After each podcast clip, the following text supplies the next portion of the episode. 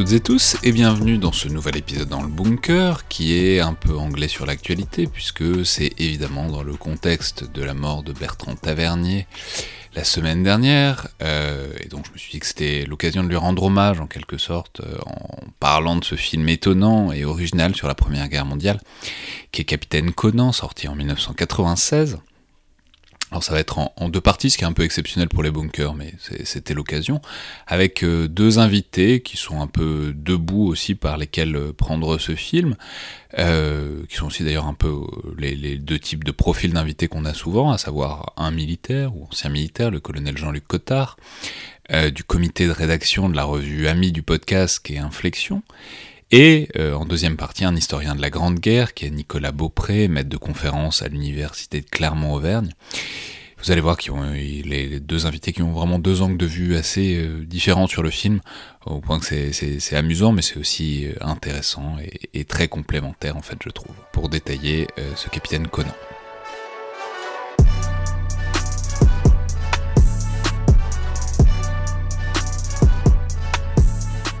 Bonjour à toutes et tous et bienvenue dans le Collimateur, le podcast de l'Institut de recherche stratégique de l'école militaire, l'IRSEM, consacré aux questions de défense et aux conflits armés.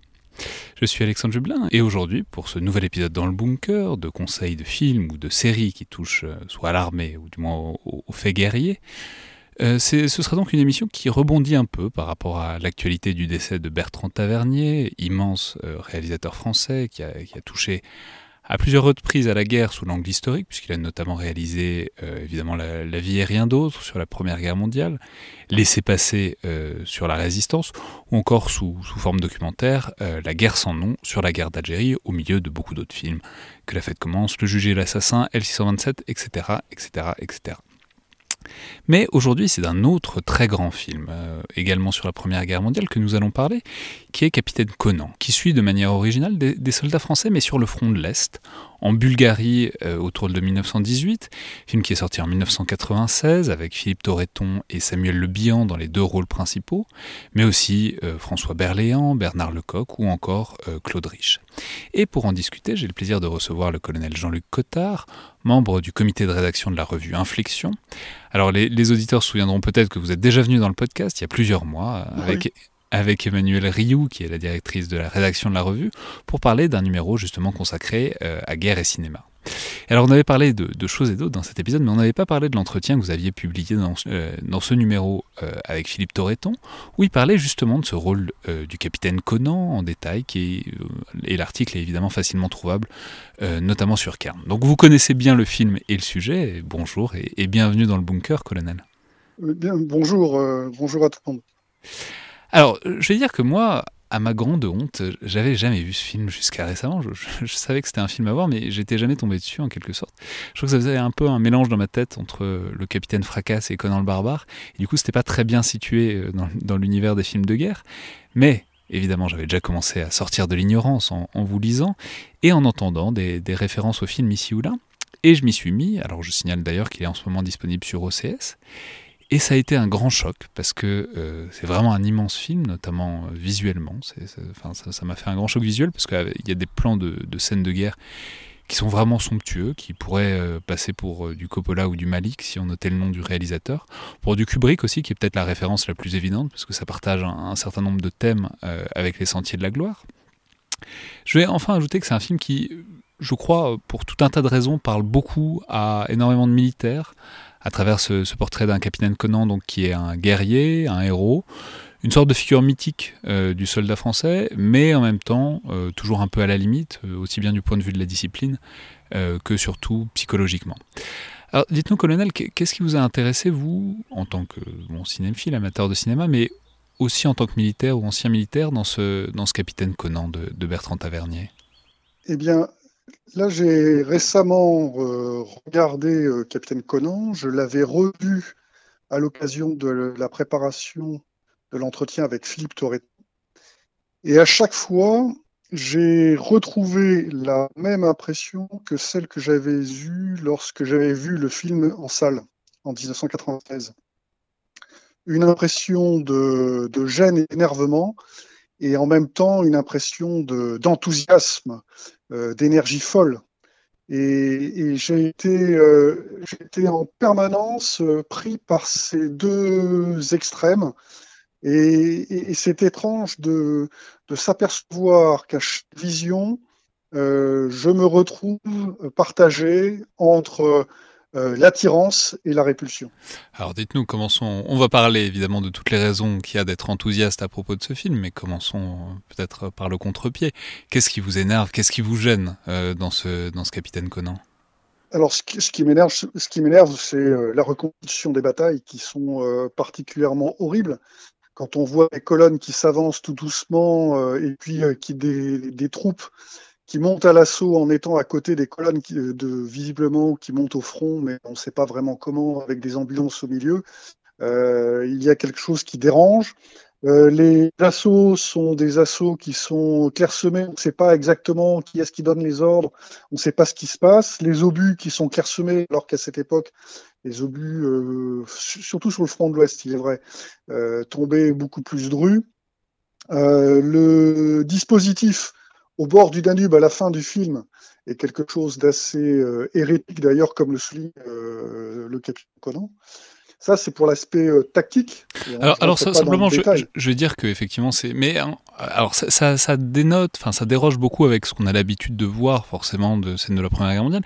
Mais en même temps, c'est parce qu'on voit aussi beaucoup de scènes de la Première Guerre mondiale qui viennent évidemment du front de l'Ouest, des tranchées euh, de, de l'Est de la France. Là, c'est pas le cas, c'est pas le théâtre, c'est vraiment la. Alors, si c'est la frontière bulgare, euh, c'est précisé au début du film, donc vers 1918. donc, il, il n'empêche que, euh, il n'empêche que lorsque vous acheminez une colonne, une colonne, euh, vous pouvez avoir une colonne logistique avec des troupes, etc., mais vous, n'avez pas une colonne d'assaut qui franchit l'itinéraire de la, colonne logistique. tout ça, ce sont des choses que l'on voit quand on, connaît un peu, et donc ça énerve, ça énerve un petit peu. De la même façon que tout, la partie uniformologie et, et, euh, énerve, dans la mesure où tous les officiers ont tous et la Légion d'honneur et la médaille militaire ce qui n'est pas le, cas, puisque si les officiers peuvent avoir facilement la Légion d'honneur, seuls les officiers issus du rang qui ont reçu la médaille militaire euh, en sous-officiers ou aspirants peuvent prétendre apporter euh, toujours la, médaille militaire. on peut préciser que, que chose de ce style. Il y, a par ailleurs un artifice qui est assez visible, qui est assez amusant, qui est le fait que tout le monde ait, un uniforme de la même couleur, sauf le capitaine Conan qui a une un magnifique veste de chasseur bleu horizon, alors que tous les autres sont habillés dans une sorte de kaki un peu un peu terne. Euh, bon, on comprend pourquoi. C'est parce que c'est un homme, c'est censé être un militaire qui sort du rang, qui se distingue de toutes les manières possibles. Mais et quand même, au, bout de la 20e minute, on commence à se demander, mais pourquoi il est, c'est le seul à avoir une veste différente, quoi. Oui, oui, oui. alors, ça, ça, je pense qu'à la limite, on arrive à, on arrive à le comprendre, puisque euh, les corps France sont des corps un peu particuliers, donc euh, pourquoi, pas des, pourquoi pas un chasseur euh, pourquoi pas un chasseur qui a été choisi pour former au sein du régiment un, corps franc particulier? À la limite, pourquoi pas Il y a une autre chose à propos de l'uniforme du, capitaine Conan, il y a quelque chose qui me, chagrine, c'est qu'on le voit avec ses deux galons blancs de, lieutenant, puis quand il passe capitaine, brusquement, il a des galons jaunes. Enfin, là, il faut vraiment avoir l'œil, mais voilà, c'est assez amusant de le voir. Ouais, alors par ailleurs, vous avez commencé à faire référence à la notion de corps franc. C'est aussi ça qui est assez intéressant. Je pense qu'on en reparlera. Mais c'est, euh, vraiment l'idée. C'est que Conan et avec ses hommes, c'est un peu déjà la mythologie du commando. C'est-à-dire, c'est des corps francs, c'est-à-dire un groupement qui est détaché du reste du régiment pour faire des coups, des coups de main euh, à l'arrière des, lignes ennemies pour notamment rapporter des prisonniers du renseignement.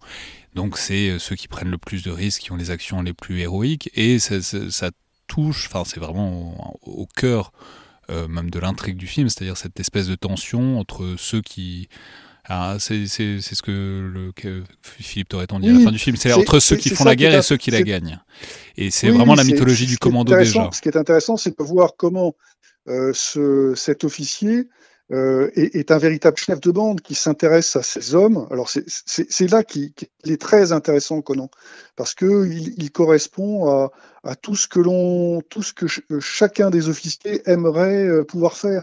Il est, il, il, il, connaît à fond la tactique, il connaît à fond ses hommes, il connaît à fond les, techniques. Quand il prend le, le, le pistolet de, de, son ami Norbert pour le donner à son armurier, il lui dit regarde la, la queue de détente là, ça va pas là, c'est trop, c'est trop mou. Enfin, il y a, y a un côté qui, cet homme est omniprésent, omniscient.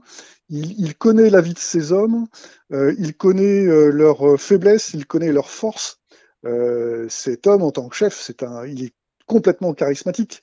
Il fait tout ce que fait ses hommes et, il avance et il les entraîne. Et, c'est extrêmement enthousiasmant de voir cet homme, la façon dont il, dont il procède. Mais en même temps, c'est il, cultive tellement son, originalité euh, qu'il critique de façon euh, un peu euh, primaire les autres officiers, et c'est un peu dommage.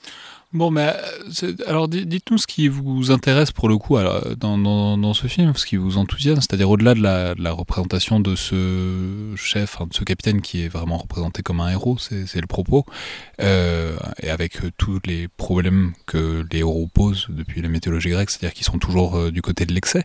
Qu'est-ce qui, dans ce portrait, alors peut-être du, capitaine, mais aussi peut-être de la troupe, ou en tout cas de la manière dont vit une armée, vous a intéressé, disons, dans la représentation du, du Qu'est-ce qui sonne juste et qu'est-ce qui vous intéresse ce qui, sonne juste, c'est son, son contact avec la troupe, son contact avec les hommes et sa volonté en permanence de bien faire, euh, même si c'est pas dans la norme, mais euh, c'est bien faire. Il a le, le, culte de la mission et il innove en permanence. Alors quand on va dans son camp là, qui ressemble à la, un, petit camp fortifié. Il y, a, il y a des espaliers, il y a des endroits où les soldats peuvent euh, faire du sport tout seuls. Il y a une popote euh, où les soldats sont mélangés avec leur, leur cadre. Euh, tout ça, il y, a, il y, a, une vie collective qui est assez enthousiasmante et c'est lui qui est à la tête de tout ça. Et à chaque fois qu'il y a un problème, à chaque fois, il trouve une solution. Et, et, et c'est assez intéressant, c'est cette volonté de toujours aller de l'avant, de toujours être en mouvement. Et en fait, ce film, c'est un film de l'énergie. Conan, c'est quelqu'un qui est particulièrement énergique et c'est ça qui est enthousiasmant. Ouais, c'est, et puis c'est aussi un film qui, euh, je trouve, euh, détaille euh, de manière étonnante des, parties qui sont rarement représentées de la vie militaire, alors que qui touche à la Première Guerre mondiale, mais pas que. Au-delà, il y a, notamment tout un côté qui est très intéressant sur la transmission des ordres et des informations, sur le fait que souvent les hommes savent pas ce qu'ils font où ils savent pas où ils sont, ils savent pas forcément où ils vont. Il y a notamment un certain nombre de scènes dans le train où ils essayent d'interpréter où est-ce qu'ils peuvent bien aller. Euh, après, euh, depuis la Bulgarie, en se reprenant à la position du soleil. Il y a, il y a toute une problématique de l'ordre ou l'information qui n'arrive pas au bon moment aux, soldats, qui est, je trouve, assez rarement représenté parce que ça, ça montre une sorte de désordre euh, qui est assez propre aussi euh, au, disons, au chaos de la guerre à diverses échelles. Alors c'est, ce qui, est intéressant, c'est que vous, vous soulignez cela. Moi, je, je, je trouve que c'est à la fois le film de l'ordre et du désordre. C'est l'ordre parce qu'il y a l'organisation qui est en place et quoi qu'elle arrive, il faut qu'elle fasse, il faut qu'elle soit, que toutes les choses se fassent et euh, il faut que les archives soient en place, il faut qu'il y ait les tampons qui soient en place. Et, euh, et, c'est assez surprenant de voir euh, à quel point chacun des, militaires, de l'administration militaire, cherchent à, régler les choses.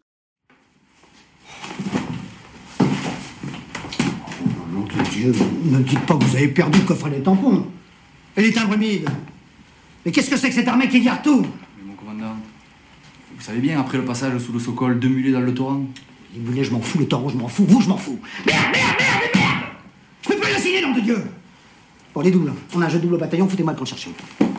On vous ramenez tout. Et prenez-moi des tir propres passant chez le garde-mythe. Et à côté de ça, il y a le désordre, mais même dans le désordre, il y a quand même des ordres.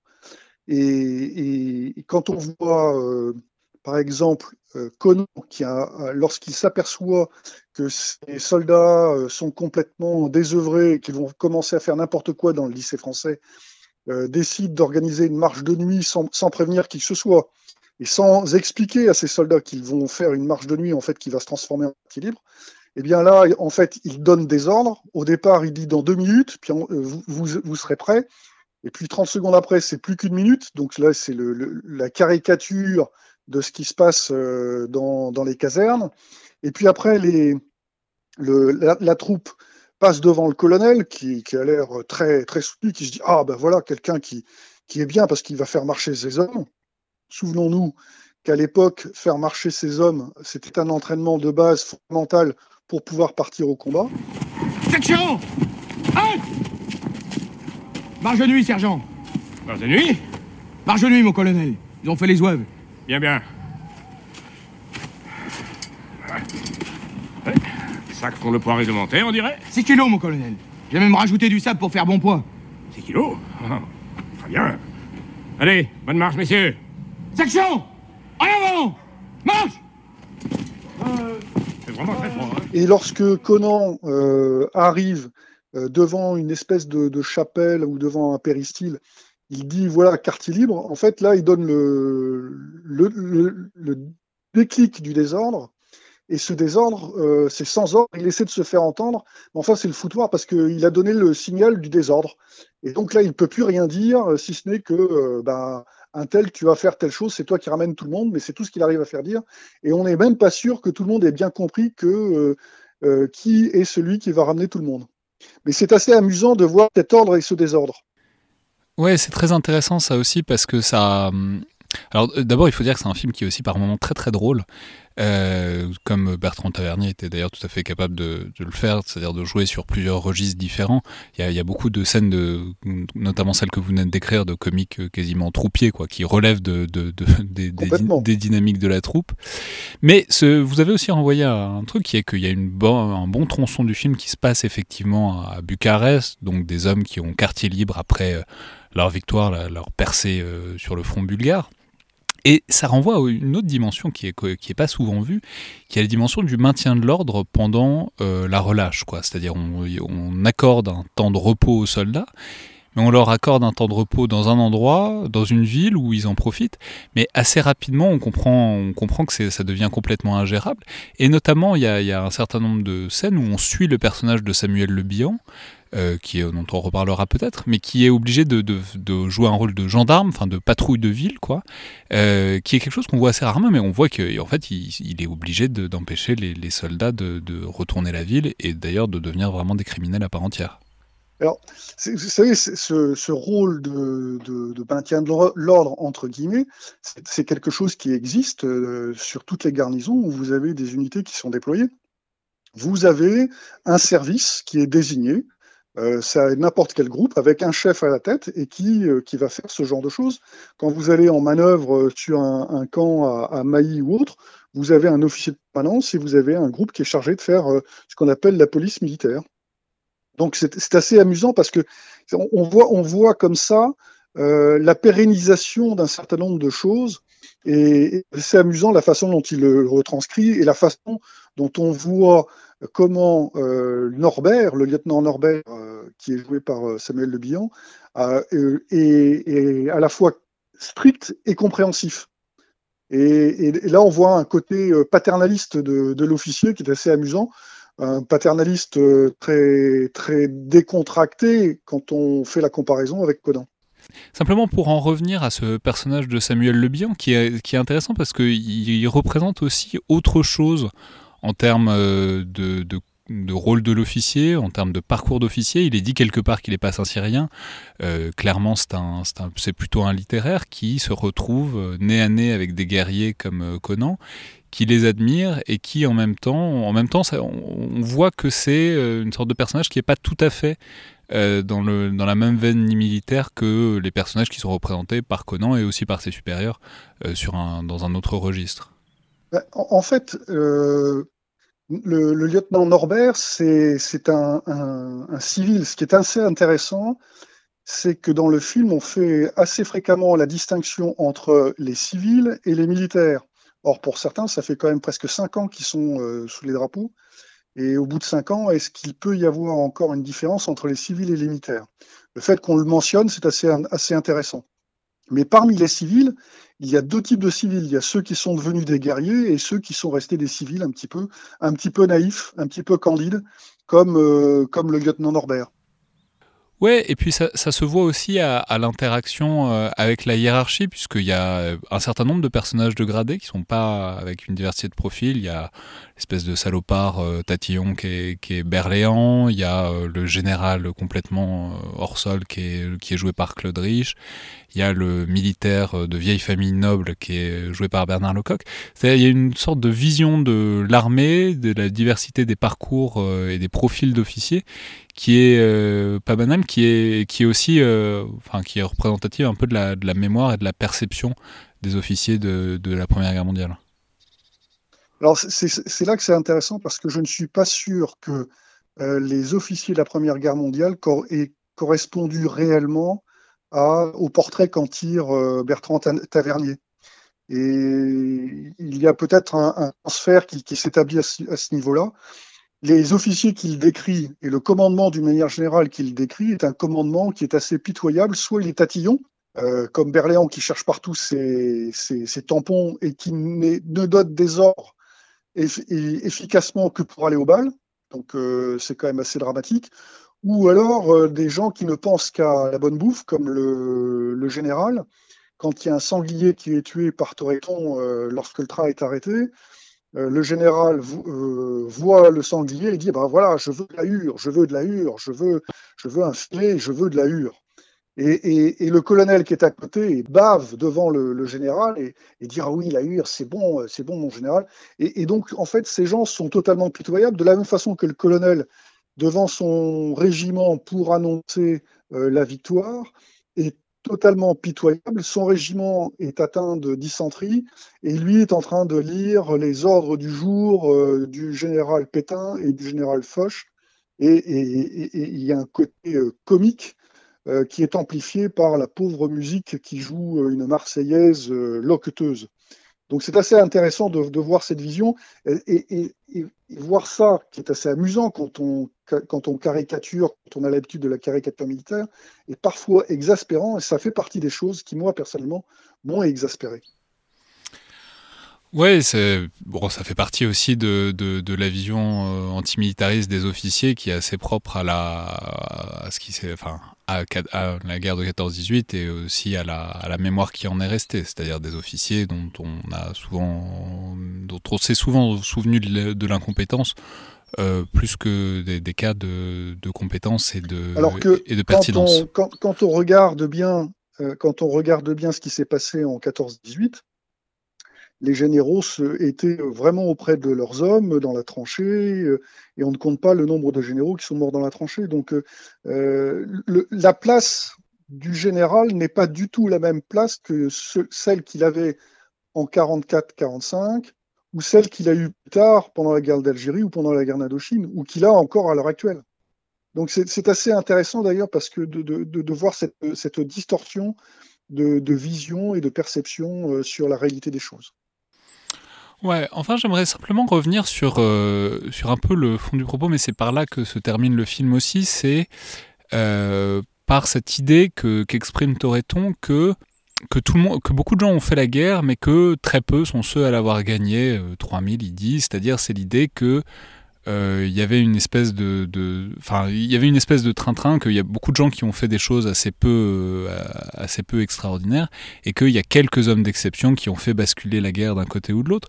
Alors c'est un, une discussion, c'est une réflexion qu'on mène assez régulièrement parce que ça va avec la mythologie des, des forces spéciales, ça va avec euh, l'idée que bon, l'action militaire peut être décidée par quelques hommes, qui est quelque chose qu'on peut fortement remettre en question. Comment est-ce que vous avez comment est-ce que vous avez reçu, disons, cette espèce de, pas, de magnification du rôle des, euh, des, corps francs en l'occurrence, mais à travers les corps francs, c'est tous les quelques combattants d'exception qui sont, représentés. En, fait, si vous voulez, moi, lorsque j'ai vu le film, ça faisait euh, deux ans que j'étais rentré de Bosnie, et je m'étais aperçu qu'on ne parlait pas de mon bataillon. Et donc, euh, je, je, je, hurlais et je disais que, je hurlais entre, entre, guillemets, je hurlais et je disais que ce, que ce qui se faisait à Sarajevo euh, et autour de Sarajevo, la, dans l'approvisionnement des, des, populations civiles, eh bien, ce n'était pas possible sans les sapeurs et en particulier sans les sapeurs de mon bataillon. Et, donc moi aussi, j'ai contribué à mon niveau pour ma période à ce genre de choses. Donc je me suis assez reconnu dans cette vision que pour pouvoir accomplir la mission, on est 3000 et qu'on est tous oubliés. Euh, en fait, chaque militaire pense qu'à chaque fois qu'il a fait quelque chose, euh, il, a, été oublié et qu'il n'est jamais vraiment récompensé ou euh, mis en valeur à sa juste valeur. Mais en fait, à côté de ça, il ne faut pas oublier que le Conan a une autre vision de l'affaire, c'est que lui, il ne fait pas la guerre comme les autres. Lui, il dit qu'il est un, il est un, il est plus qu'un soldat, il est un guerrier et lui, en fait, Conan, il fait sa guerre. Il fait pas la guerre, il fait sa guerre. Très bien, merci beaucoup Jean-Luc Cotard. Donc tout le monde aura compris qu'on recommande très vitement ce, capitaine Conan qui est en ce moment sur OCS de Bertrand Tavernier. Euh, sorti en 1996, on peut aussi ajouter que si on veut une perspective, disons, plus transversale euh, sur le cinéma de, Bertrand Tavernier, notamment son, sa relation à l'histoire, il y a quelques jours, il y a un très bon épisode de, Paroles d'Histoire qui est sorti en faisant intervenir notamment un certain nombre d'historiens euh, pour le commenter. Merci beaucoup.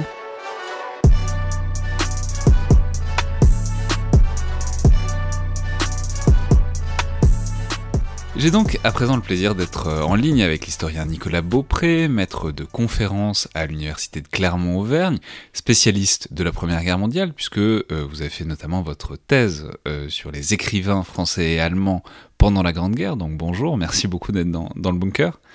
Bonjour, bonjour à vous. Merci de m'avoir invité. Alors, et donc, je, le disais à l'instant, vous avez travaillé sur euh, les écrivains, le processus d'écriture de la guerre, ce qui euh, n'est pas tout à fait anodin pour ce capitaine Conan, puisque c'est probablement le moment de dire que le, film est l'adaptation d'un roman euh, sorti en 1934, roman de Roger Versel, donc qui est évidemment assez proche de vos thèmes de spécialité. Donc, comment, comment est-ce que vous voyez en quelque sorte ce film qui est Capitaine Conan à travers le prisme, c'est-à-dire à travers les filtres successifs de romans puis films euh, qui représentent une réalité, euh, réalité de la Première Guerre mondiale que vous connaissez aussi évidemment très bien. Alors, peut-être quelques mots euh, sur l'auteur et puis sur, sur son livre et puis aussi sur le contexte de parution du roman, puisque bon, il y a beaucoup d'ouvrages qui sont publiés déjà pendant le premier conflit mondial. Il y a une grande vague de, on pourrait appeler par un oxymore littérature testimoniale, c'est-à-dire à la fois des témoignages et en même temps déjà une première euh, fictionnalisation de l'expérience de guerre. Et puis on a une deuxième vague euh, qui, qui est très nette en fait quand on étudie le nombre de publications, qui émerge à partir de la fin des années 20 euh, et donc, euh, notamment avec le succès du, international du roman d'Erich Maria Remarque, euh, À l'Ouest, rien de nouveau. Et c'est dans cette seconde vague de littérature que s'inscrit en fait le livre de Roger Versel, donc Capitaine Conan, puisque tout au dans la première moitié des années 30, en fait, on a un vrai retour, en fait, 20 ans après le premier conflit mondial, on a un vrai retour de la, de la Grande Guerre. Alors le livre de... Mais, donc, mais, donc, on peut dire que ce, le, film est plutôt très euh, fidèle au livre, et du coup, en tant que tel, puisque c'est évidemment le film qui, nous intéresse au premier lieu, il est euh, représentatif dans une certaine mesure d'une vision du combattant et de la Première Guerre mondiale qu'on trouve dans les années 30. C'est cette image un peu mythifiée du poilu et du, soldat, du soldat de la Grande Guerre qu'on voit euh, sous les traits de Philippe Torreton. Oui, alors déjà, on peut dire effectivement que l'adaptation de Tavernier, elle est assez fidèle, hein, même s'il il, rajoute un élément de contextualisation, puisque le roman, en fait, il commence après la bataille qui figure euh, dans, le premier tiers du film, en fait. Hein. donc, euh, donc le, roman, il est plus centré en fait sur euh, euh, l'épisode roumain en fait de, du, film. Hein. Donc, euh, il commence en gros après l'assaut de Dobropolier du Mont Sokol. Mais à part ça, à part ça, il est très fidèle. Hein. On retrouve les mêmes personnages de Sèvres, Norbert, Conan, les, accusés du, du, Conseil de guerre, Erlan, et puis euh, l'épisode du Palais de glace. Donc tout ça figure effectivement dans le, dans le livre. Hein. Il faut savoir que le roman, alors c'est nettement un roman, hein, le livre de Versailles, mais qui se fonde aussi euh, en partie sur sa propre expérience de guerre, hein, puisque Versailles est lui-même un ancien combattant. Il a d'abord combattu sur euh, le front occidental, et puis ensuite il a été envoyé, après avoir été gazé notamment et cette remise de, de, ce, gazage, il est envoyé donc sur le, sur le front d'Orient où il va exercer euh, euh, des fonctions, notamment aussi de commissaire-rapporteur, comme le personnage de Norbert. Le roman, lui, est écrit euh, à la première personne, donc alors les littéraires m'en voudraient si on dit ça, de dire que Vercel c'est Norbert, hein, mais il y a sans doute une forte inspiration autobiographique derrière le, derrière le roman. Et donc Tavernier, il a suivi assez fidèlement en fait euh, la trame de ce livre. Donc on a plusieurs couches. On a effectivement un film euh, qui se fonde sur euh, un roman qui lui-même se fonde sur, une sur l'expérience de guerre.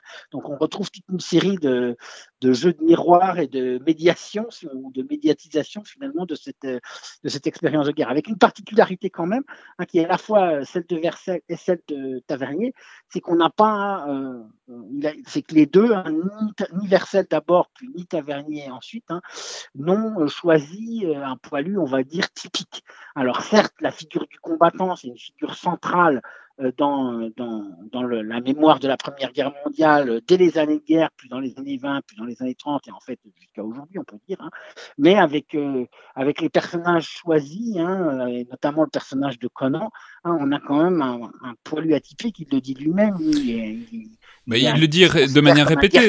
oui, c'est ça. C'est pas un poilu, c'est un guerrier, c'est un chasseur. Les châteaux, les mêmes vicomtes, les biffins. Alors je respecte, un vrai soldat. Comme toi.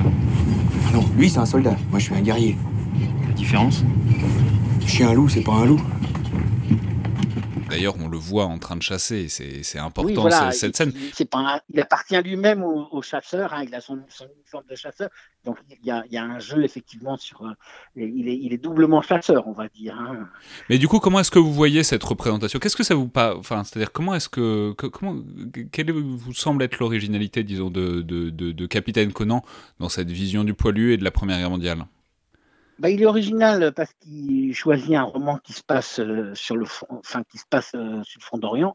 Hein, donc euh, c'est vrai que c'est un front. Quand le film il est, projeté en 1996, qui reste encore euh, largement méconnu. On en a un peu plus parlé euh, depuis le centenaire et tout, mais bon, là, c'est déjà une première, euh, originalité. Puis ensuite, c'est une deuxième originalité parce qu'effectivement, hein, le les personnages qu'il choisit, ils rompent un peu avec l'image un peu mythologique du poilu comme victime de la guerre, embourbé dans la boue, dans les tranchées, etc. Là, on a un guerrier, en fait, un combattant. Hein, qui, qui, ne correspond pas finalement à, l'imagerie qu'on peut avoir du, simple poilu de du simple poilu de 14, hein, quelqu'un qui euh, on, a l'impression, prend parfois plaisir à tuer, hein, euh, est plutôt un, un crapahuteur, euh, organise des, opérations de commando à son propre corps franc, euh, a aussi une relation d'autorité avec ses hommes tout à fait originale. Puis du point de vue historiographique, hein, il arrive à un moment aussi, le film de Tavernier, hein, où les historiens discutent beaucoup aussi de la question de la violence de guerre. Hein, et donc il, il, représente finalement là aussi une autre violence de, de guerre que celle euh, la plus commune dans les films de 14-18, c'est-à-dire celle des tranchées écrasées par euh, l'artillerie, hein, qui était évidemment une expérience massivement vécue par tous les combattants de 14-18, surtout sur le front de l'Est, hein, pour nous montrer un autre front et une autre, une autre violence et un autre type de, de, soldats. À un moment où les historiens justement euh, discutent de cette question de la violence de guerre, de voilà l'exercice de, de, cette violence, hein, avec toutes les, voilà, donc euh, c'est en ça qu'il est aussi original. Quoi. Il résonne particulièrement avec l'historiographie euh, du, du, moment. Ouais, et par ailleurs, ce qu'il y a d'intéressant, c'est que, et je trouve l'une des grandes originalités, c'est qu'il montre la continuité de la violence au-delà du front, au-delà de du combat, puisque c'est, euh, enfin, il y a quand même les deux tiers peut-être du film qui parlent de l'arrière, qui parlent de la démobilisation, qui parlent de la justice et de la, enfin, de la police puis de la justice militaire. Donc ça, de, de ce point de vue-là, c'est-à-dire comment est-ce que vous avez vu ce, tableau de ces soldats qui, pour qui la guerre euh, cesse ou se met en pause, mais qui, cesse, qui ne cessent pas d'être violents pour autant. Ça aussi, hein, c'est très intéressant. Et c'est aussi à relier avec l'autre film de Tavernier, La vie et rien d'autre, hein, qui est une autre méditation sur la sortie de guerre finalement. On a deux films très différents, hein, mais qui tous les deux thématisent euh, cette question finalement, comment on sort hein, d'un conflit. Alors on en sort en, par, le, l'expérience du deuil, hein, c'est, le thème de, la vie, de la vie et rien d'autre, hein. et puis aussi de la gestion finalement de la mort de masse, Hein, et puis aussi, l'autre film, euh, euh, Conan, c'est le deuxième volet, d'une certaine manière, d'un diptyque sur cette question de la sortie de guerre, avec à la fois le thème des traumatismes psychiques, puisque finalement, euh, Conan apparaît à la fin du film comme étant un soldat appartenant à ces soldats qui finalement n'ont jamais réussi à sortir de la guerre.